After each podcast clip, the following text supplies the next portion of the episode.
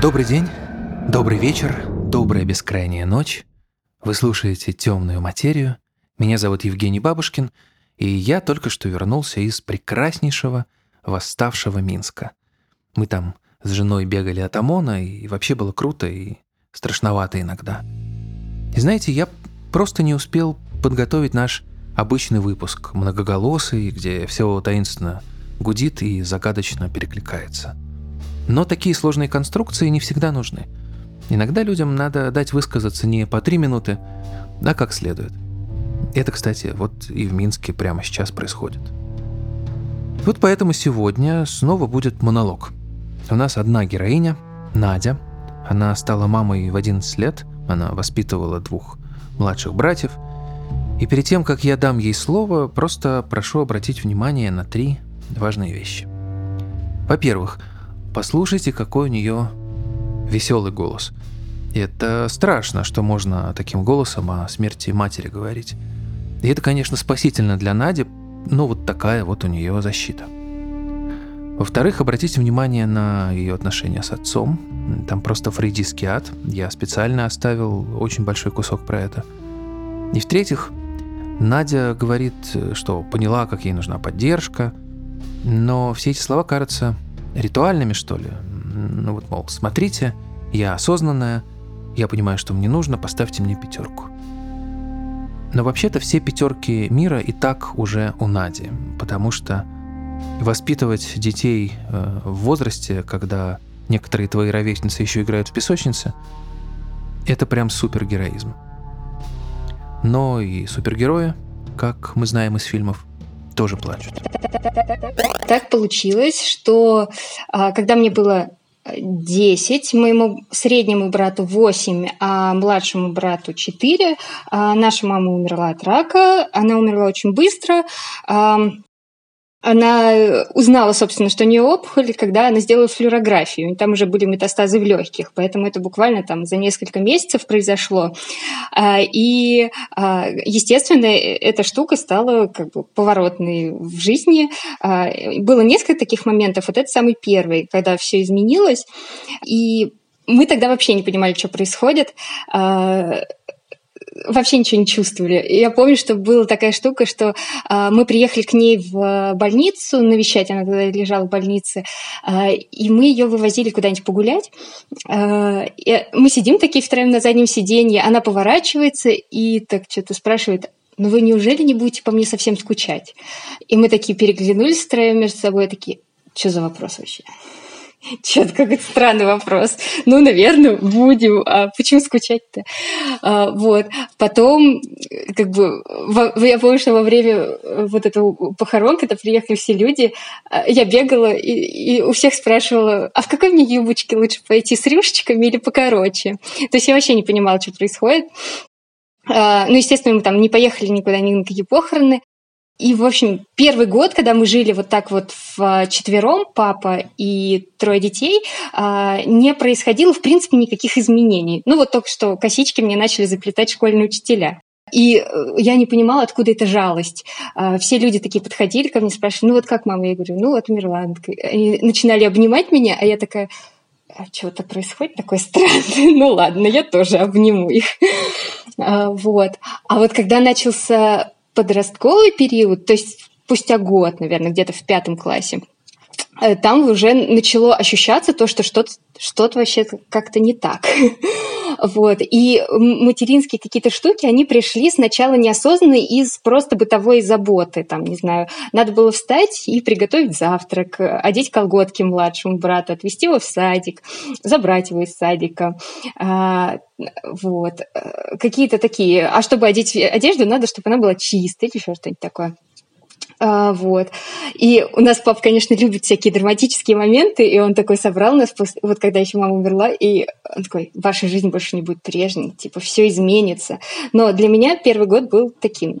Ну, на, не, вот эти изменения бытовые, они никак не влияли на психологию, вообще никак. Мы никогда с моими братьями не говорили про маму, про то, что там вам ее не хватает или что, что-то. У нас в семье, в принципе, не принято было так говорить, типа, Я никогда никому не говорила своей семье, я тебя люблю.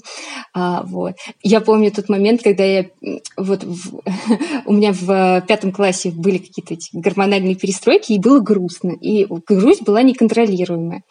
И я помню, что вечером, а мы все еще спали всегда в одной кровати вместе.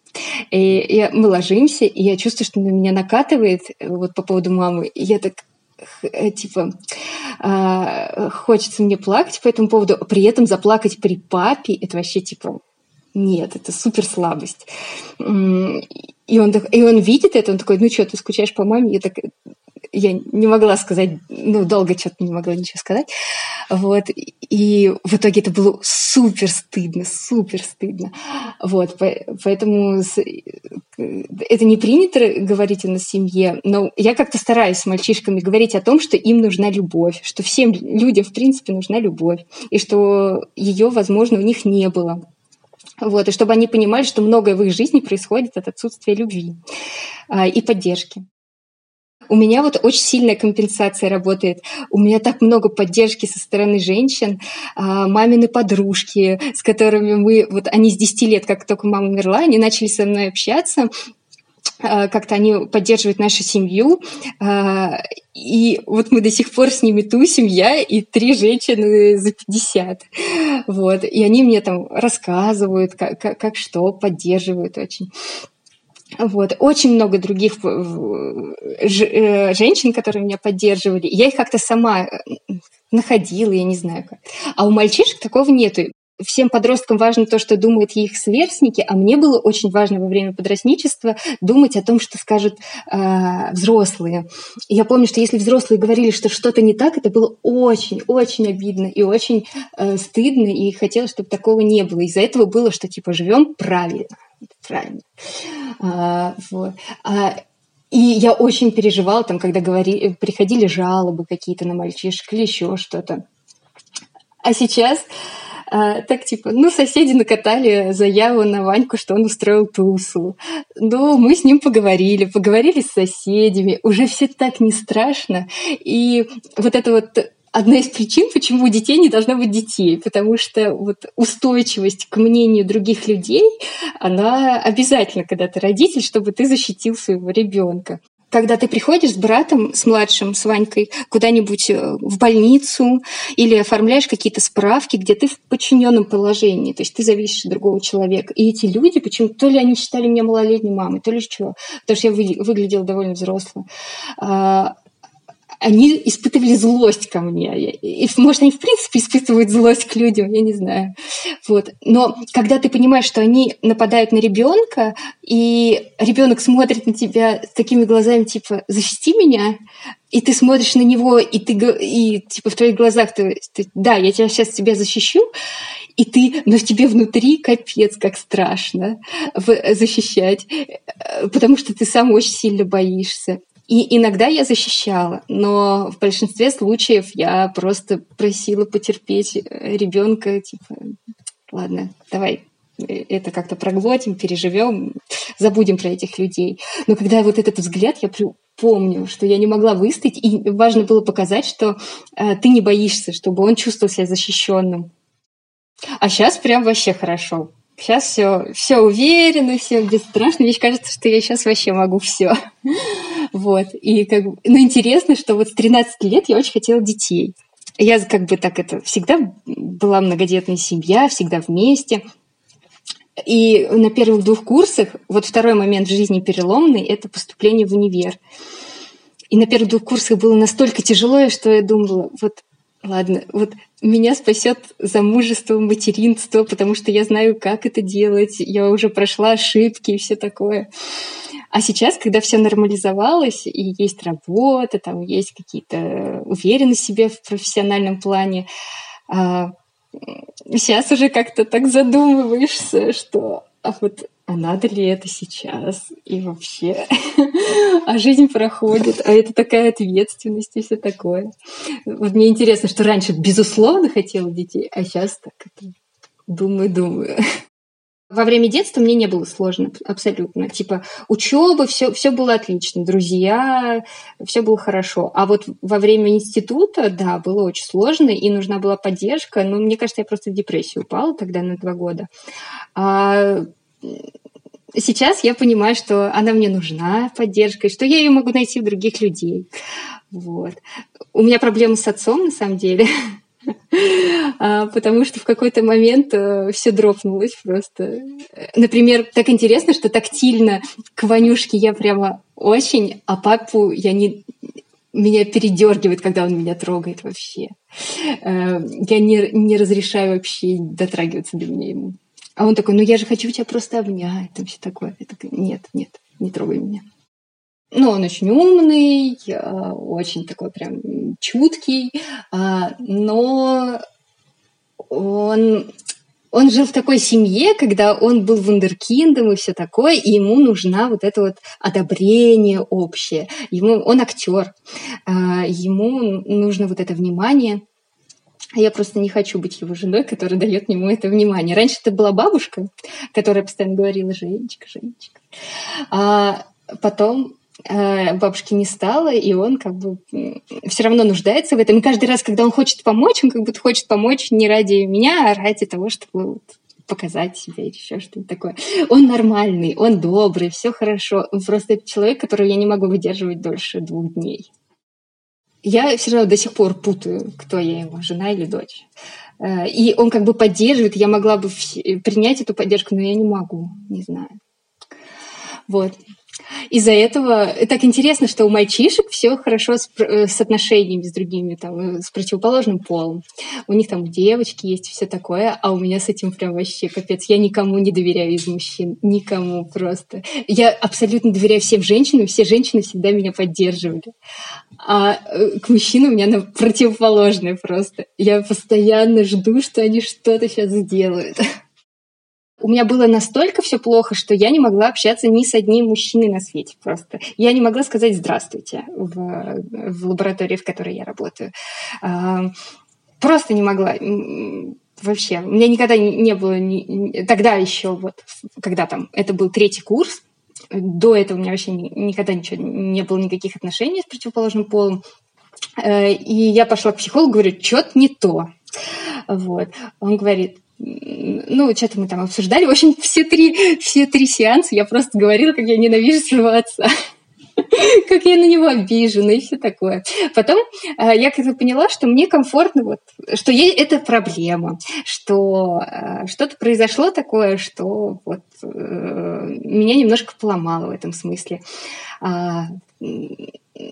Я начала как-то э, э, активно решать эту проблему, активно взаимодействовать с другими мужчинами, а, дружески, по-разному. А, вот. И сейчас я примерно понимаю, что такое. Ну вот, что пока еще просто не попадался тот человек, которому я бы доверилась. У нас пацаны очень эм, вспыльчивые. А, и когда у них начались гормончики, это было просто пипец.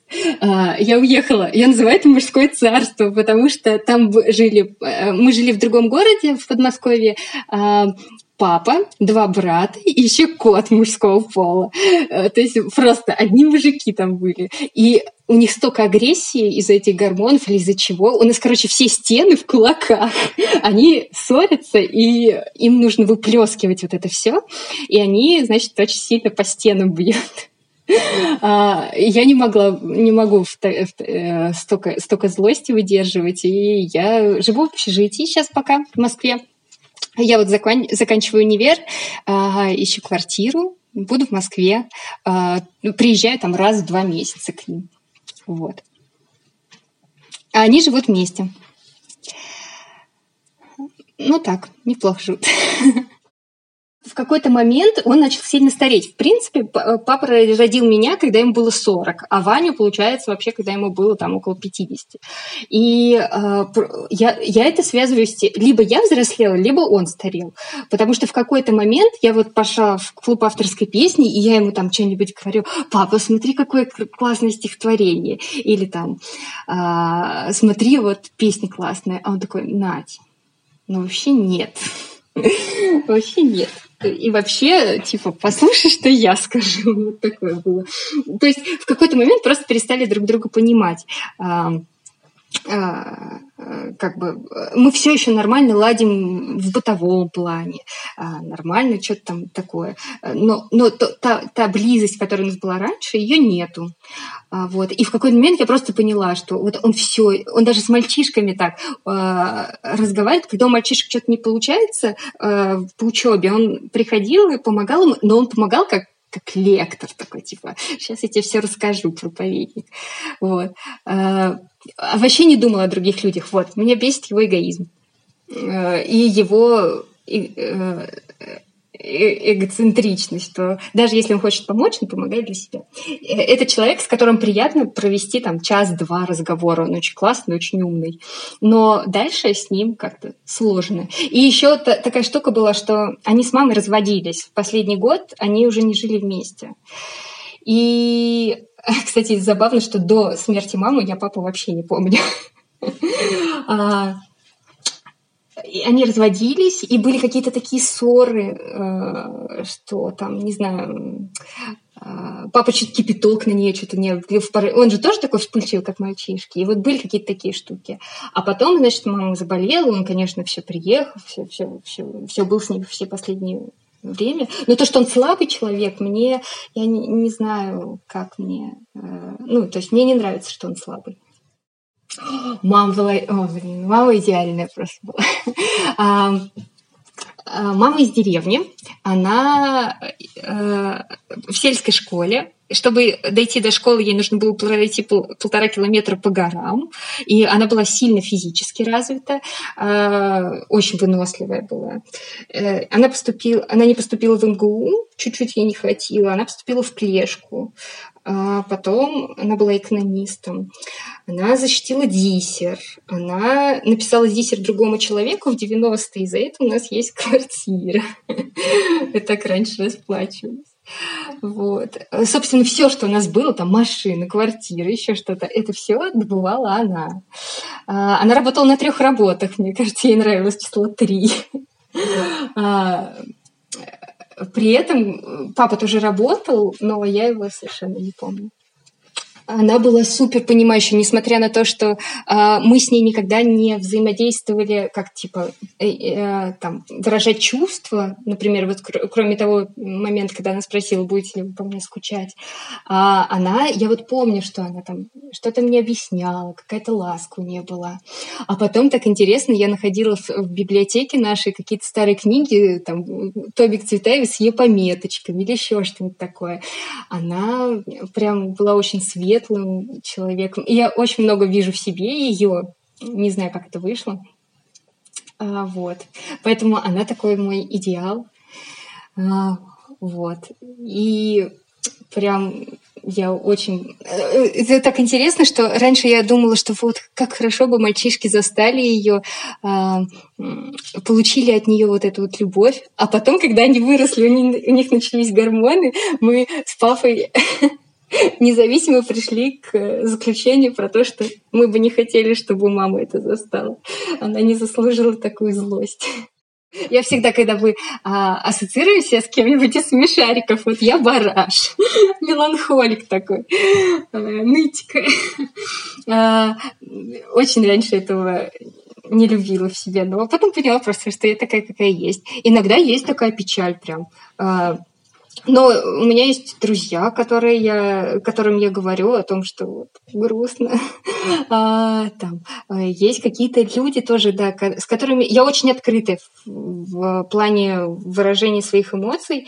А, и мне просто, мне так вообще э, интересно, что со мной происходит. Раньше я, мне кажется, до маминой смерти я вообще не чувствовала ничего. Я как бы рационально понимала, что есть печаль, но и есть радость там какая-то, но я это вообще не чувствовала. Потом началось, что есть какие-то чувства, я не знаю, как с ними совладать. А сейчас я все понимаю про себя, типа, вот я грущу, значит, там, э, это нормально, что это скоро пройдет. Первый раз я поцеловалась где-то два года назад. И это было действительно, э, как-то мы пришли в лабораторию, у нас там была какая-то туса, и дальше мы, короче, в одном месте посидели, в другом месте посидели, пошли на квартиру, и как-то так э, мы были очень пьяные, и э, в принципе, в принципе э, телесно я всегда очень активно взаимодействую, там, не знаю, за руку взять или еще что-то. Ну и как-то само там с пацаном каким-то получилось, что там как-то просто за ручки держались. Потом он мне купил букетик. Это было так стрёмно. Все такие пьяные. Идем, он купил букетик. Мы идем к нему домой. Все вместе, причем в лапе. Вместе с моим нач... научником. И так получилось просто, что все что-то там обсуждали, пьяные были, а я заснула на кресле. Вот. И все ушли, а я осталась спать. Вот. И так как-то произошел мой первый поцелуй с этим хозяином квартиры.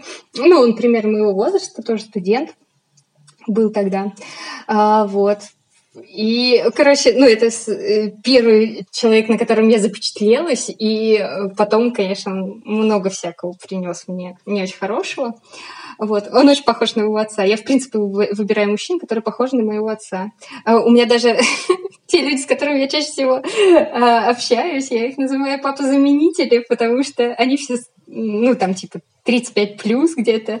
Э, они все очень умные, очень классные, понимающие. Вот. Но, как правило, это все длится там типа два-три раза мы встречаемся и все. А, вот. А дальше я пошла к психологу. Я тогда поцеловалась. И как раз э, что-то вот такой... Тогда наступил момент, когда я понимаю, что мне нужен опыт. Э, взаимодействия, что я э, из-за этого у меня куча всяких психологических штук, что, например, я просто боюсь задать вопрос преподавателю после лекции или еще что-то такое. Вот я понимала эти проблемы и пошла к психологу. Он такой, а ты знаешь, что такое Тиндер? Я такая, нет, я не знаю, что такое Тиндер. Он такой, ну вот ты попробуй. Допустим, зимой я поцеловалась, э, зимой же я открыла Тиндер, э, все общалась просто, переписывалась, а потом в конце сессии, летом, я такая сдала зачетную сессию, такая типа, у меня как раз на день рождения, я такая, Сделай-ка я себе подарок, значит. Устрой-ка я себе первый секс. А, нашла какого-то рандомного гая из Тиндера, э, встретились мы, все тоже напились. А, были в этом жутком отеле Постелькин, выходила э, какая-то пара, которая прям, ну, видно, что эскорт, что-то около.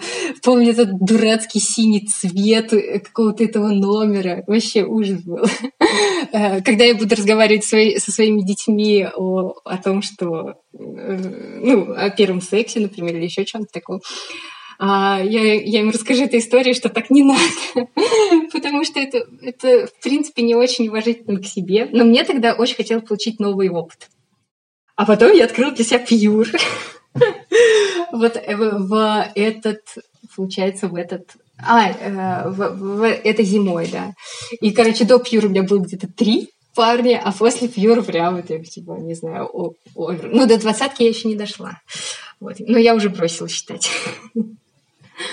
Вот. А, ну, и чем больше я там взаимодействовала, тем больше я про себя понимала, что это не страшно, что я теперь могу заниматься сексом по-трезвому, что э, вообще отношение к своему телу поменялось, а из-за отношения к телу поменялось отношение к себе, какой-то к самооценке. Э, и не, не связанный только с внешностью. А там, раньше ты был плох по всем фронтам, а сейчас э, все хорошо. И вообще я себя называю девушкой на два секса. Потому что после первого парни думают, ну вот она какая умненькая, надо повторить. А после второго э, там э, не остается причин для того, чтобы продолжать. Самый лучший секс, он э, как, ну, у меня, по крайней мере, так, что когда я супер чувствую себя уязвим, когда там меня кто-то обидел, э, ну, там, э, какой-то из парней э, эмоционально, и я ему об этом говорю, и мне очень плохо, и вот это вот какая-то такая штука, что я преодолеваю это и говорю ему, тогда получался самый лучший секс. И мне казалось, что это была прямо одна из таких самых, когда я признаю свои уязвимости, э, это, это, это близость. Над выпуском работали композитор Вальдемар Вибоповский, звукорежиссер Федор Балашов, продюсер Надежда Маркелова, автор сценария Евгений Бабушкин.